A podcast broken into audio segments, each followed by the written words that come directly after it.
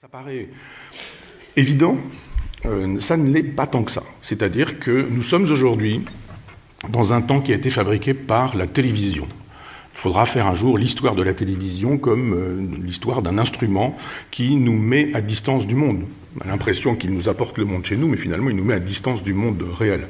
On ne voit que des images et on croit plus vrai les images qui nous disent le réel que le réel lui-même dont procèdent ces images. Et cette machine à fabriquer du virtuel a transformé les choses au point que le virtuel est devenu réel et vice-versa. C'est-à-dire que nous vivons dans un temps qui est le temps médiatique. Le temps médiatique, c'est le temps de l'instant. Qui plus est, depuis qu'avec la libéralisation des, chaînes, vous avez des chaînes en information continue, et que les chaînes d'information continue sont des chaînes qui euh, euh, ont besoin, 24 heures sur 24, de nous donner euh, de l'information avec des, commentaires que je dirais superfétatoires. C'est-à-dire que vous avez une inondation, eh bien vous avez une image qui vous montre une inondation, et vous avez un journaliste qui nous dit qu'il y a des inondations. Et vous avez des pompiers qui arrivent sur l'image, et le journaliste vous dit que des pompiers euh, sont en train d'arriver. Et vous avez une échelle qui se, qui se tend vers une grand-mère qui est sur son toit, et on nous dit qu'une échelle se tend pour aller chercher une grand-mère sur son toit. Et effectivement, cette espèce de façon pléonastique de fonctionner fait que vous pouvez durer longtemps, puisque l'instant est la vérité du temps médiatique. C'est le pur instant, en sachant que un clou chasse l'autre. C'est-à-dire qu'après les inondations, on aura Nadine Morano qui cite à moitié le général de Gaulle. Et ce clou-là, en chassera un autre, en chassera un autre, Michel Onfray fait le jeu du Front National, euh, avec un autre clou qui, etc. etc. C'est-à-dire c'est une succession d'instants qui ne suffit pas à faire un temps. La juxtaposition d'instants ne suffit pas à faire un temps.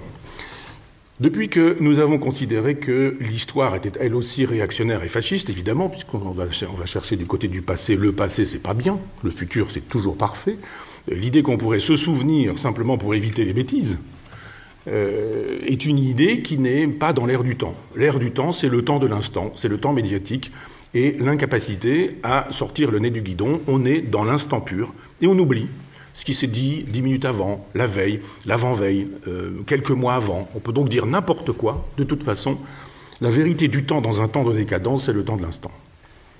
Ce que propose Fernand Braudel, et c'est une idée qui a je dis 1958, ce n'est pas une idée récente, mais c'est justement de regarder en termes de longue durée, c'est-à-dire de prendre de la hauteur et euh, de considérer, point de vue de Sirius, si vous voulez, comme si on était sur Sirius à regarder le réel tel qu'il est, de regarder le réel dans une logique de causalité. C'est pas bien compliqué, mais c'est juste de se dire que si quelque chose advient, c'est qu'il y a des causes qui ont rendu possible ce qui advient. C'est élémentaire, mais il faut le redire. Et que ces causes sont elles-mêmes des effets d'autres causes, etc., etc.